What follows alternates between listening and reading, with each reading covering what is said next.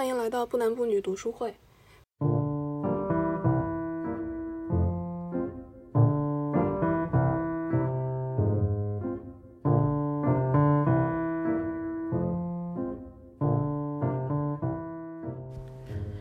这次我们讨论了王菲出品的话题之作日剧《惠山健太郎的怀孕》。有人觉得这部剧设身处地和女性的特殊经历达成了共情，向男女两性都传达了怀孕生子的艰难；也有人觉得它看似题材先锋，实则观念保守，并没有像期望的那样关怀孕期女性。在听节目的你看过这部剧了吗？对它有什么评价呢？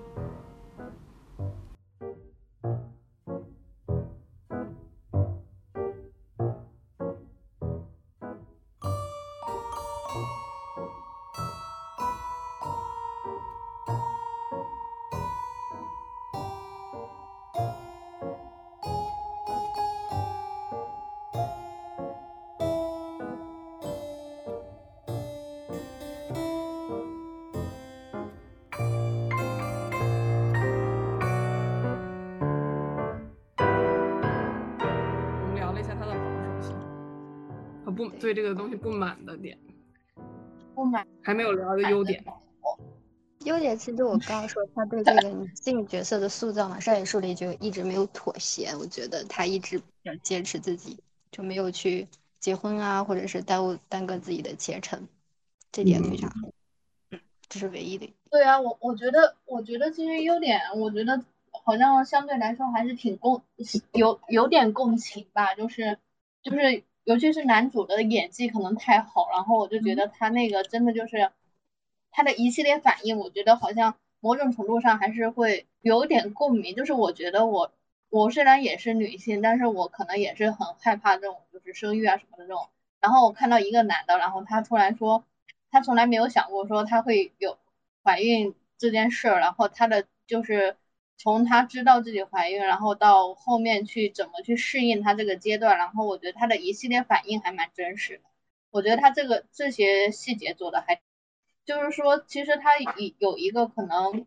第三方视角吧，然后会说就是呃真的有试图去让男性群体去跟女性去共情，然后而且真的就是比较客观的呈现了这种怀孕的这种痛苦的一面。不是，而不是我们一一直都是在强调着说，呃，母性怎么伟大，然后说，呃，母亲怀孕，然后会说她是多么的兴奋，然后怎么样的那种，而是她就是比较现实的，就是说，比如说她身，她会去强调说，呃，就是怀孕了，然后你的身体的一个变化，然后，然后还有一个心理的一个变化，然后还有一个就是很现实的，比如说职场的，然后会遭遇的那些职场霸凌啊。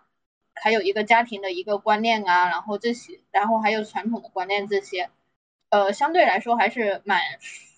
贴近现实的吧那种，呃，所以我觉得这也是做的他做的比较好的地方。然后我觉得还里面的那个医生的那些就是一些医医学常识，我觉得还相对来说还是比较科学吧，我觉得就是有一定的信服可信度。然后，呃，这也是我一开始看的时候我就。一口气从第一集刷到最后一集的原因，医学常识指的哪部分？呃，对他会他会去体，他去医院体检嘛，然后那个医生会给一个很那种客观冷静的角色，然后跟他说啊，你这些生理生理反应都是正常的，然后还会给他一些建议，说呃你呃现在是一个孕孕妇的那种状态，那你应该怎么做，然后怎么做，然后我觉得这这就是这一些这种建议，我觉得还是蛮呃人性化一点的那种感觉。哦，你说这个我去，这个你说这个我同意，但是我其实还是对那个就是他一开始会渗奶的那件事情，就是觉得非常的非常的印象深刻。我呃，因为我但我的原因可能不太一样，我的原因是因为就是说，只有在这样一个情境下，只有我们把这样的一个会渗奶的设定安装在一个男的的身上的时候，这个怀孕的时候会出现的尴尬事件才有可能被呈现在小荧幕上。但是我觉得这种尴尬可能就是比较明显的外，就是外显的，就是视觉可看可见的那那个部分。我觉得更多的时候可能他做的比较好的就是把一些视觉不可见的部分也展现出来，比如说那个职场霸凌啊，比如说那个就是这种，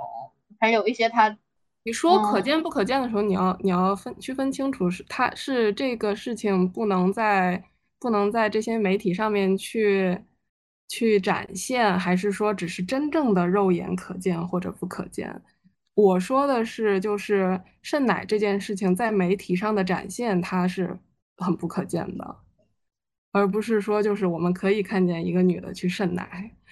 然后我们看不见，我们当然看不见职场霸凌，因为我们因为职场霸凌它只是一个 concept，这个 concept 要通过人跟人的互动，然后才能复杂的展现出来，而肾奶肾奶是就是用眼睛就能看到的。你如果说的是这种可见和不可见的话，那么可能呃是成立的。但是我是想说的是，就是呃，这个肾奶这件事情，它的表现，它被表现的机会是很少的，尤其是在这种电视电视剧里面，我就就没见过，我根本就女的如果肾奶的话，不会表现在电视剧里的。这个是我觉得它比较好的，你是说的跳出把这件事情变得可见了，他把这件事情变得可见没错，但是他一定要放在一个齐形的男的的可以怀孕的这样的一个设定里，让男的来肾奶。多亏了这个男的肾了奶，我才知道原来怀孕的女的看到小朋友以后会肾奶。我是我是真的才知道。我我我也是。这点我觉得其实挺矛盾的，就是它有可能是它它客观上可能产生了一个好处，比如说你我都知道了孕妇会肾奶，但是嗯，但是它产生这个好处的途径又是多么的那样呀？我跟咕噜刚才在说的，他的一个就是很很重要的一个。不太我不太满意的地方是，就是他这一整个电视剧的戏戏剧矛盾似乎并不是，似乎并不是围绕着母职惩罚，或者说就是怀孕的这个人所遇到的困境来展开的。他的这个电视剧的核心的矛盾，其实并不是我们女性日常会生活中会遇到的那种很重要的、普遍的，有一大半的，有一有一大半的女性呃日常生活中都会遇到的那种矛盾。它的它围绕的核心的矛盾展开剧情的那一个点在于，男的怀孕是多么的少见，然后多么，然后健太郎因此成为了少数派。他在这个少数派的这个身这个身份上面，他做了什么事情，来达成一个与自己少数派身份的和解，然后包括与社会的和解，对吧？他就是一种身份的迷茫，就说哎呀，我怎么变成少数派了？我这样不行啊什么的。然后哎，我利用我这个少数派的这个身份来把它转化成一种。呃，优势，然后我怎么对吧？我上变成广告模特，然后我，然后我把这个社会上的这种少数派全都团结起来，我开发一个孕妇的社群，就怀孕了男的都可以来我这儿，然后我们来交流，我们互相帮助。其实这个，其实整个戏剧的形式它都非常的俗套，而且它，而且就是那种，当你把这个少数派的身份从男的孕妇换成了，换成了，比如同，比如说同性恋的时候。你就会发现，同性恋看这种同性恋看这种看这种形式的剧情展开，已经觉得老套无比，然后没有任何的意义了。就是说，它只有这个设定是比较齐情的，但是它的处理这个设定的方式是一一处理这个设定的方式是老套的，二它其实并没有达到对于女呃，我觉得没有达到对于孕期女性的这样的一个关怀。但但是我觉得他这种尝试本身其实已经很。很厉，就是打开了一个思路嘛？男的怀孕这个 concept，我觉得特别，我觉得特别的好，我觉得很好。而且就是我们其实其实很久之前就有人一直在想嘛，就是因为因为大家会或多或少的觉得女性之所以女性之所以会到达今天这个被压迫的地步，跟自己需要承担生育的职责和养育的职责是有非常大的关系的，对吧？然后所以说，所以你很很顺拐的，其实就会去想说。那男的他，那如果生孩子的不是女的，而是男的；养育孩子的不是女的，而是男的的话，他会是什么样子的？就是说，这样这样的一个议题，我觉得它就是很很经典，然后它也很它也很激进，因为其实就是。毕竟表现这个东西的影像作品还是很少的，所以他能去，他能去真的去做这个，就是确实是，确实是可蛮蛮值得肯定的。然后，但是就是我们刚我们刚才就一直在遗憾于说这个这个东西，它它的呈现形式跟它的跟它的剧情设定，它没有那么的配不上这个 concept 的这么激进，就是它的呈现的形式其实是非常传统的。包括再说，就他们两个没有感情。不是男女朋友，不打算结婚，但是依然要一起养育这个孩子。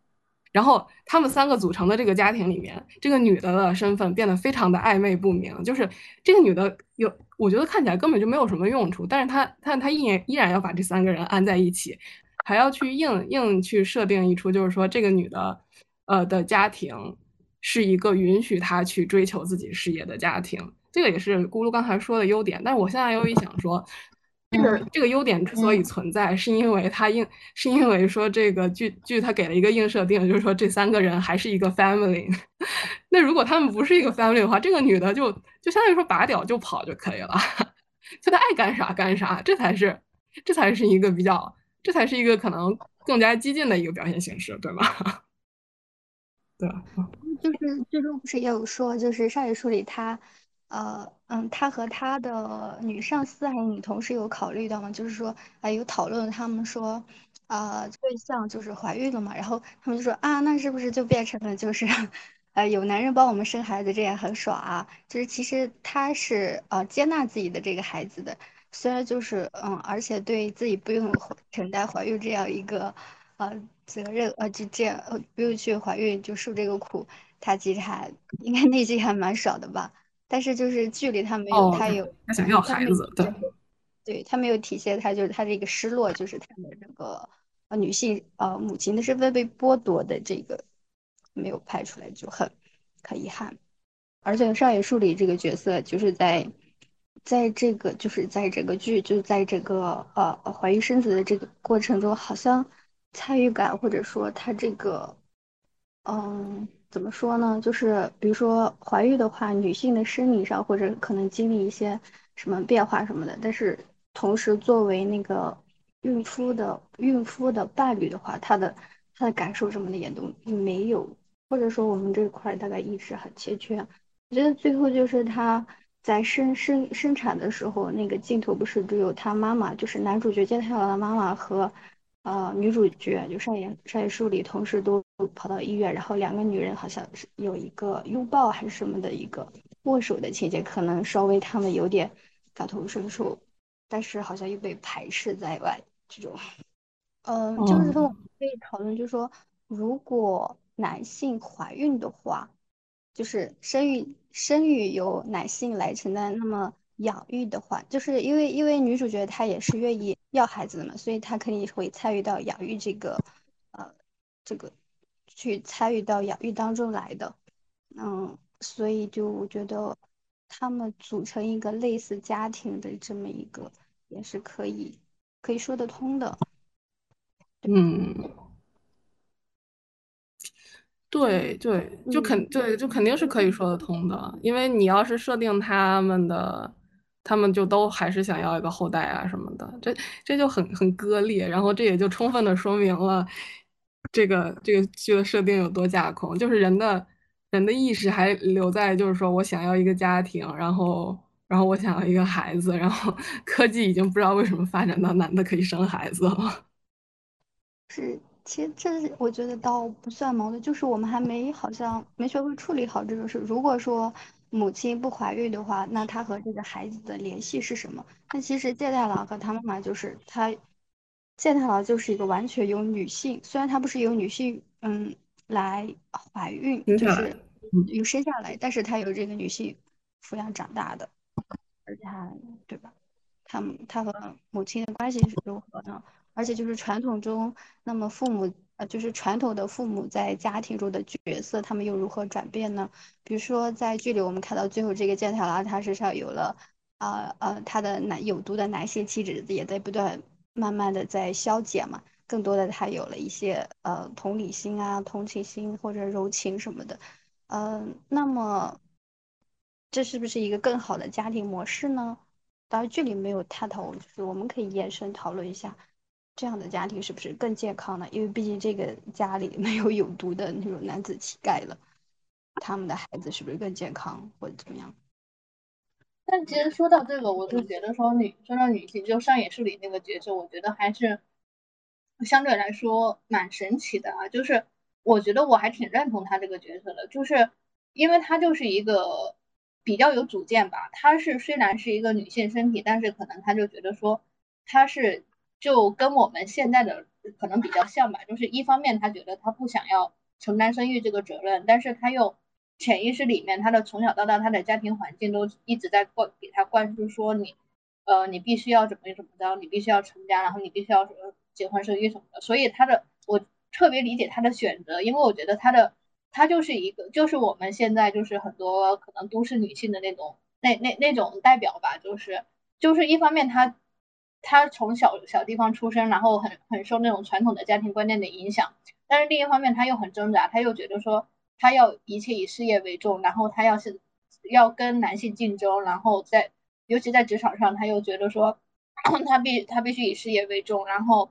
呃，可是他的可能有一部分，比如说与与生俱来的那种女性的本能，就是比如说他觉得成为一个母亲，他还是要。就成成家，然后他的那种想法可能还不是说完全的，又是被去除掉了。所以他的那个就是从一开始到从第一集到后面开始展现他的那种呃心态的转变，我觉得其实编剧这一块做的还相对来说还是挺好的。因为他有我印象很深的就是有一集他去他不回老家去参加那个婚礼嘛，然后好他的周围好多同学都在聊那些关于。呃，女性就应该怎么样？呃，到了年龄啊，就应该怎么样？什么结婚啊、生娃，然后什么什么那，然后他他的那个愤怒，我觉得当时觉得还挺解气的，就是因为我觉得像这样的环境，就是那种同学会里面，就是你周围有一圈人在那是在那巴拉巴拉在那呃，就是宣扬男性就应该怎么样，女性就应该怎么样，就是那种很。也不叫落后，就是价值观念真的就是那种冲突，然后在那个，然后我有时候也是会有那种状态跟那种感觉，就是有时候就觉得说我就听不着这种，就是你你为什么非要告诉我女性就该怎么干什么干什么，然后男性就就得干什么？我觉得这种说教式这种就是真的很很很讨厌，但是在目前的社会环境里面，其实还是。很大一部分都依然存在的，就他们还是想让你走那个路径，就是那个结婚生子，然后巴拉巴拉，男的干什么，女的干什么那个路径。但我但我依然不同意啊，反论。然后，就是说我我首先觉得那一场戏没有什么意义。那个那场戏为什么没有什么意义？就是因为你你刚才说的是这种这种事情是广泛存在的，恰恰相反，这种事情不广泛存在。因为上野树里他爆发的时候，是他的男同学在嘲笑。在嘲笑男人怀孕的时候，就是说他立了一个假的命题，男人会怀孕，然后立了一些反派，让他们非常脸谱化的去嘲笑这种少数派的出现，就跟我刚才说的一样，就是说，因为他把这个剧情展开的主要矛盾没有放在更复杂的。妊娠怀孕，还有职场女性、职场怀孕女性会遇到的问题上面，而是放在了一个男的怀了孕，因此成为了少数派，他怎么样去跟这个少数派的身份去共处？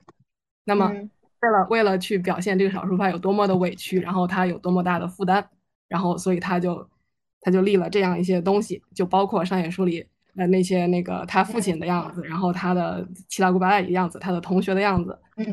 觉得他只是为了去树立一个。他这个电视剧的核心矛盾的一个靶子，这个靶子就是说，一个。比一个比 We Are Family 更传统的对象，就是一个。男男耕女织，男的干男的的事情，女的干女的的事情，然后过了三十。岁就要结婚的这样的一个概念，它是一个靶子，然后他以这个靶子来突出自己的这个电视剧的理念的。先进性，但实际上，就我觉得这个电视剧理念并不先进，因为它最后还是落到了 We Are Family 上面。然后，而且他，而且他对他没有敢于挑战，说更大、更大声的说出女性的困境，而是把这个真正的矛盾给移花接木了。所以，这就是我对那个同学聚会的感觉。然后，因此我也觉得上野树里这个角色其实他不是很立得住，就是我觉得他整个就存在感不强。这个作者他可能就是他可能给男的。安排了一套就是完整的戏剧的起承转合，完整的弧光啊什么的，但是他其实没有给这个女性角色一个呃很很好的定位，然后没有给她一定存在感，因为因为他也没有办法完全写成男女互换的这种故事，因为男女互换其实也就是我觉得在也不合情不合理这样子，但是他又没有，但是他又没有说就是给这个女的。足够多的戏剧感和重视程度，没有他的这条线，他这条线就很边缘被搞的，他好像就在这个家庭里面变得可有可无。哦，懂你的，其实也是，他就是最后，最后其实还是逻辑最后圆圆回去的时候，圆的还是一个一个传统的那种，也不叫传统观念，就是他的矛盾的设置点。对，就是说这个电视剧多，这个电视剧的 highlight 在哪里？在于他那个去记者发布会，然后为他的父亲辩护，同时。同时早产，就是说他为他父亲辩护时候说的话是：“我就做自己，怎么了？你就应该，你就不能，你们就不能接受我们这种做自己的人吗？”我父亲告诉我的最重要的事情就是说，你要做自己，不管你是不是少数派。然后你一下就知道，就是他的主主题的核心就是在哪里了。就那个是冲突最激烈的一个场合，然后他说的是这种话，就并不是我们想象。哦，想起来了，嗯嗯，但是我想，我就 我很想对他说。这他说他同意他父亲的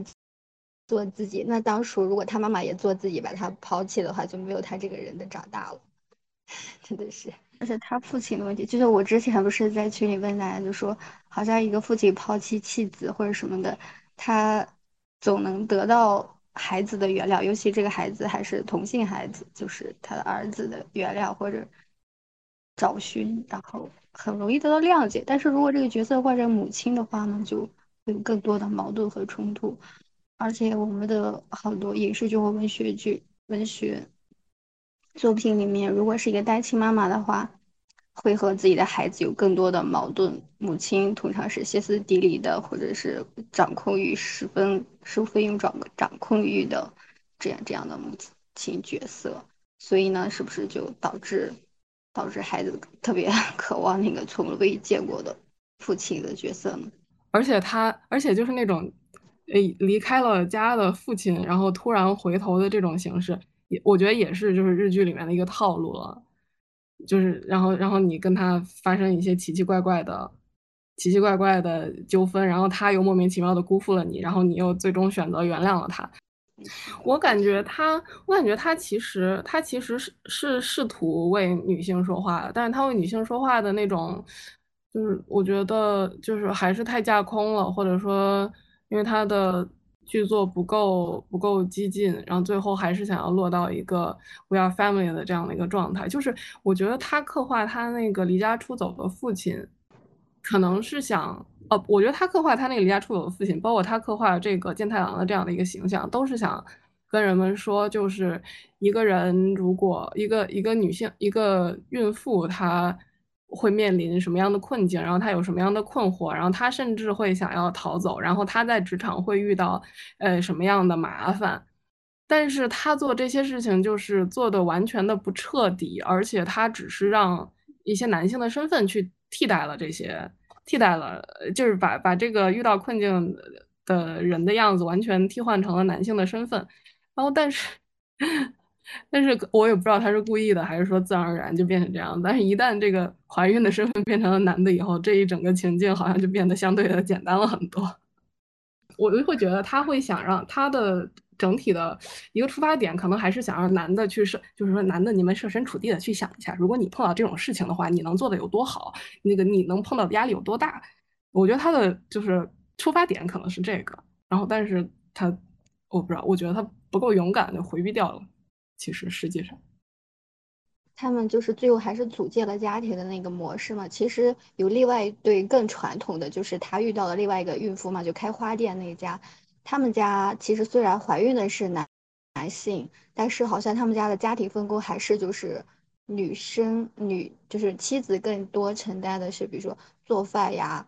啊接送小孩啊这种，在他们家看起来好像是这样子。就是有一次见大郎到他朋友家去做客嘛，我看到就是。好像是他那个妻子去给他们做了饭，然后也是去安慰他的儿子的情绪，因为儿子在学校因为有爸爸怀孕受到了霸凌，这种就是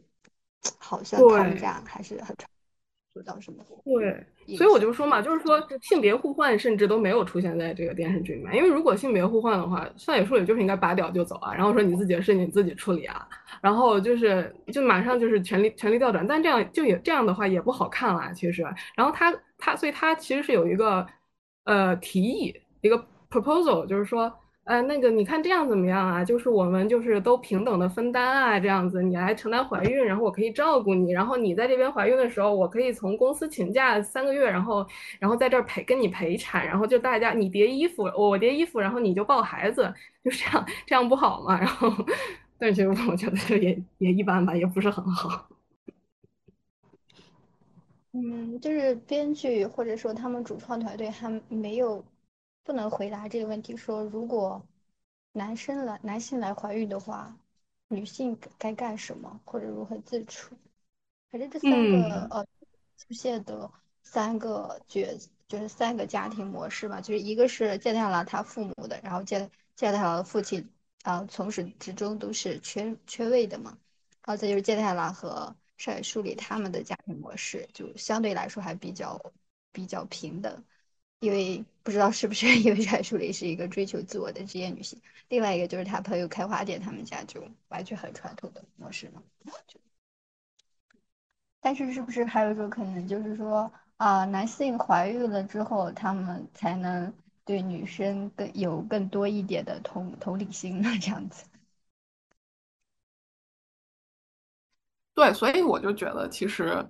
嗯，就是说这个怎么讲？这个这个电视剧它的架空性就体现在他的观念还是老观念，然后但是技术已经是新技术，就是因为一般的推演小说或者是科幻小说，它不会这样写，因为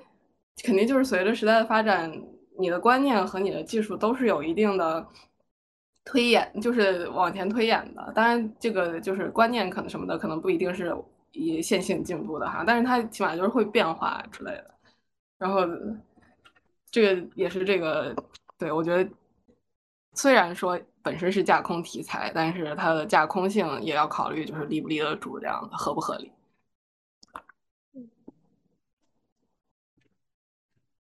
因为就像你说，这样就没有办法想象了。但是如果如果如果他给，如果他不止去设置男的能怀孕，他如果比如说设置男社这个社会上男女的关系，然后家庭的关系已经有了新的模式的话，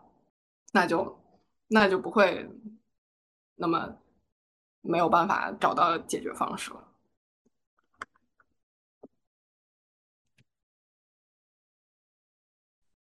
然后他们公司那个芥太郎公司，他们不是广告公司吗？他们公司其实还也挺厌女的。不是开头好像就是他们做一广告，就是女女一个女性的女模特的身材。对那个场景，那个场景我感觉就是也很，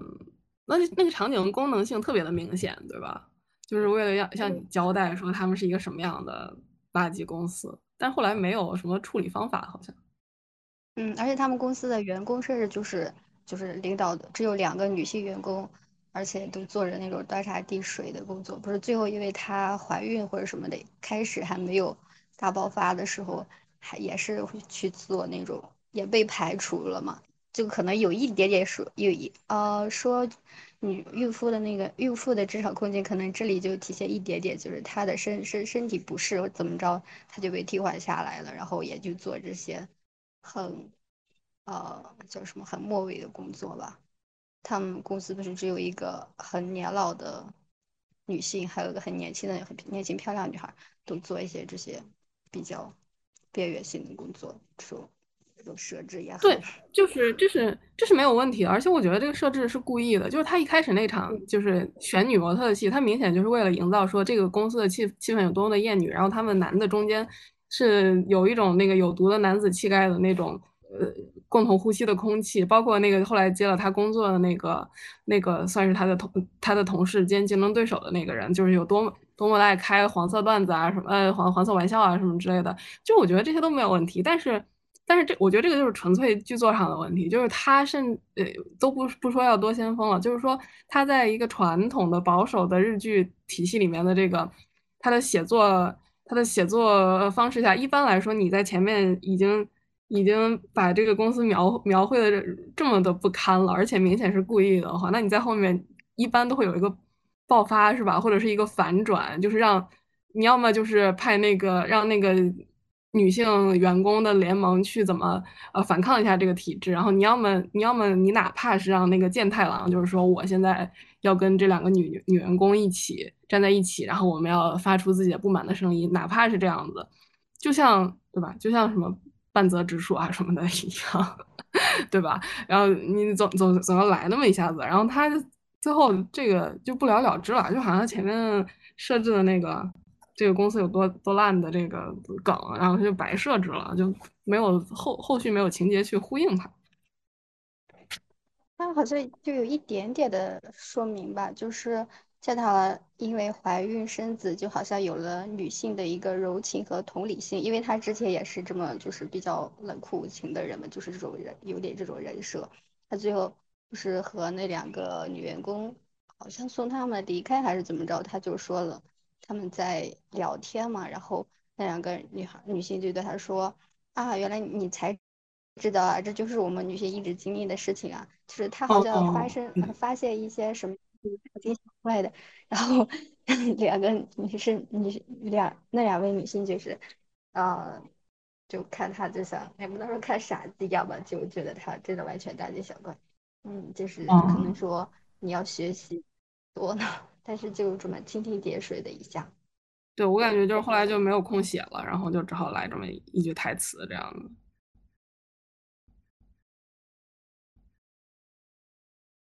我当时打分是打的四星，因为我当时觉得说，呃，就是单纯从那个，让大部分女性认识到怀孕这种事很艰难的这种角度来说，我觉得这个剧已经成功了一半了。呃，再加上它确实有一个实践或者说一个姿态，说让大家能到这种呃。比如说孕妇，她也有可能成为一个社会中的少数群体嘛。但她能看到孕妇的这种艰难，或者说她能看到以健太人这种就是男性的这种群体，或者说像你说的再扩大到这种同同志群体，就是这种社会中的少数群体的那种，嗯，去共情。然后我觉得他也是比较成功的去展现了，所以我觉得这个剧我还是推荐的。女性主义者也好，然后少数派也好，呃，这两个群体的之间的它的本质是和流，就是这种观念是它的出发点都是说对人的尊重嘛，就是呃，不管你是男性女性，不管你是呃有什么样的个性个个体，都是应该认识到个体很珍贵的，然后大家都要尊重个体，呃，尊重生命，面就是人跟人之间都应该是这种相处的。你这样不就混淆了女性所抗争的？对象了吗？其实这个女性女性的身份跟这个少数派的身份，是我刚才就是就纯粹是我个人的看法哈。但如果你要去说的话，就是我我说这个的原因是什么？就是说，呃，我还是认为就是说一个一个虚构出来的男的，呃，他作为一个少数派而受压迫的一个原因，跟一个女性她因为怀孕所受到的呃压迫和一这些不利的原因，它是不一样的。我之所以提出了一个少数一个就是他呃灰山健太郎是少数派的观。观点是因为我是想说明，这个作者在这个时候转换了主要的矛盾，转换了自己的议题，而不是就是说，其实说白了就是说，少数派的少数的这个东西只是一个它转换议题的工具。那么就是我们肯定作为女性，然后我们如果想要一个女性主义的角度去批判的话，我们其实，我们其实只是意识到这个。这是一个邪路就可以了，这是一个邪路，这是一个转换视角的工具就可以了。我们就是我们可以不在此去讨论说我要不要跟好跟少数派去合流。当然，就如果你要从一个更大的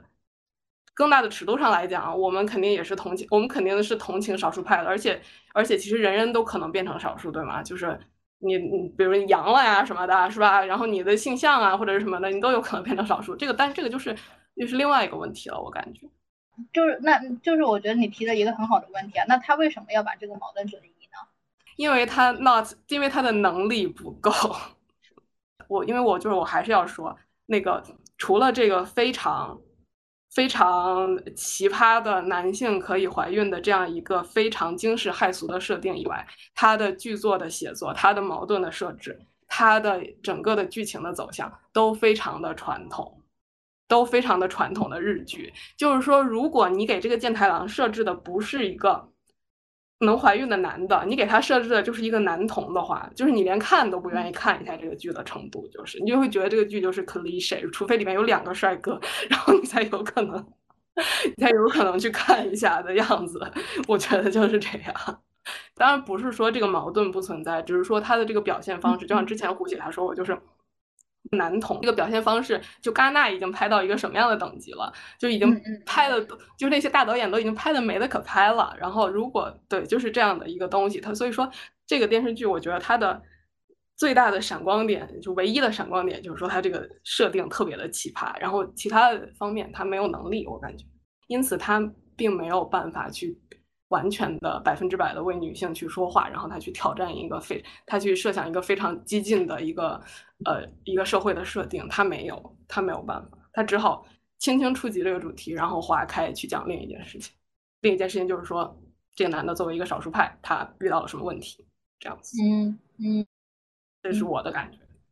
但还是要说，就是能表达这个主题也已经很厉害了，惊世骇俗。对，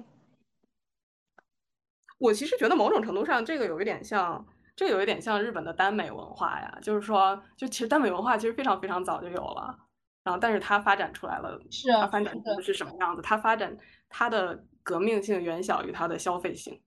我觉得这个就有一点像这个电视剧，还是那种言情小说的。对，最近两年那种日日本的那种耽美剧